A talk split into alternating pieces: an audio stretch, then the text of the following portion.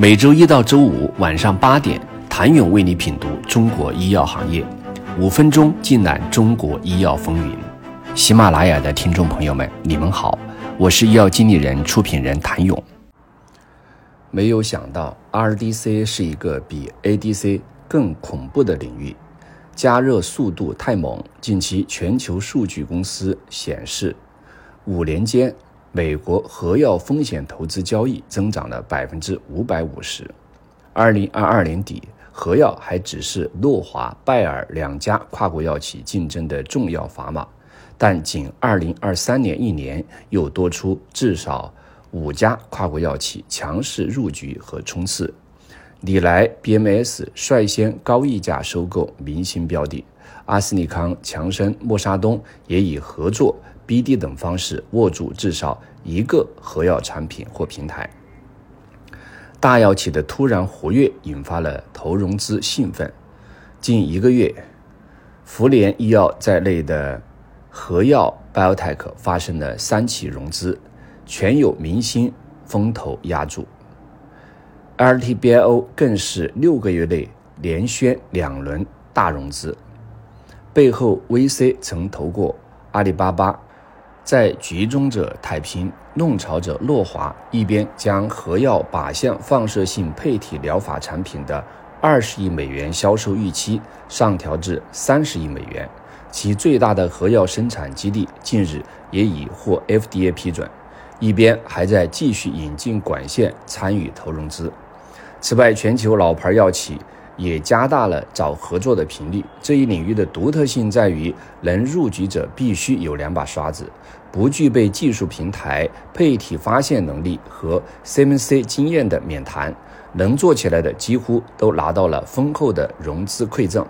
但核药越火，属于生物科技公司的不二出路和与大药企强相关，关系越发清晰。内圈是能连接或掌握核药产业资源的几家老牌大型药企，外圈是为数不多的生物科技公司。他们将潜力产品排至临床中后期，却难再有钱和资源做大产能规模，确保质量和运输。对应外圈，现在几乎都选择了与内圈药企达成 BD 交易，或被收入囊中。贝利来收购的癌症生物科技公司曾有过多番的挣扎，但最终选择合作。被 BMS 买入的瑞博也是如此。或许接下来一众明星标的生物科技公司也将如此。深层原因到底是什么？核药不是新生概念，最早压住的拜耳还拿到过不错的销售成绩，但真正的弄潮者是诺华手里的全球唯两款治疗性。RDC 药物是诺华分别于2017年和2018年买入的资产，自此带动了核药诊疗一体化趋势。当风渐起，前些年处于观望中的诸多跨国药企也开始坐不住了。阿斯利康和默沙东先后入局，不过参与形式基本都是小规模的合作开发。而随着时间推移，诺华买来的两款 RDC 药物开始收获回报，增长远超预期。二零二二年的销售共计七点四亿美元，二零二三年三季度同比增幅更是接近百分之二百二十。或受此刺激，二零二三年数家跨国药企纷纷高调进场。七月，一家处于临床阶段的生物科技公司 NBTX 授予强生在全球范围内全合作开发和商业化某产品的许可。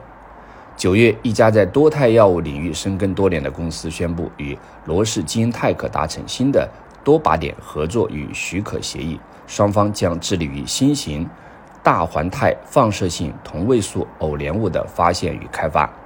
核药生物科技公司的生路无非两种：一是被收购，二是产品 BD 出去。那么，核药从起飞到狂飙还差几步？请明天接着收听。谢谢您的收听。想了解更多最新鲜的行业资讯、市场动态、政策分析，请扫描二维码或添加医药经理人微信公众号“医药经理人”——医药行业的新闻与资源中心。我是谭勇，明天见。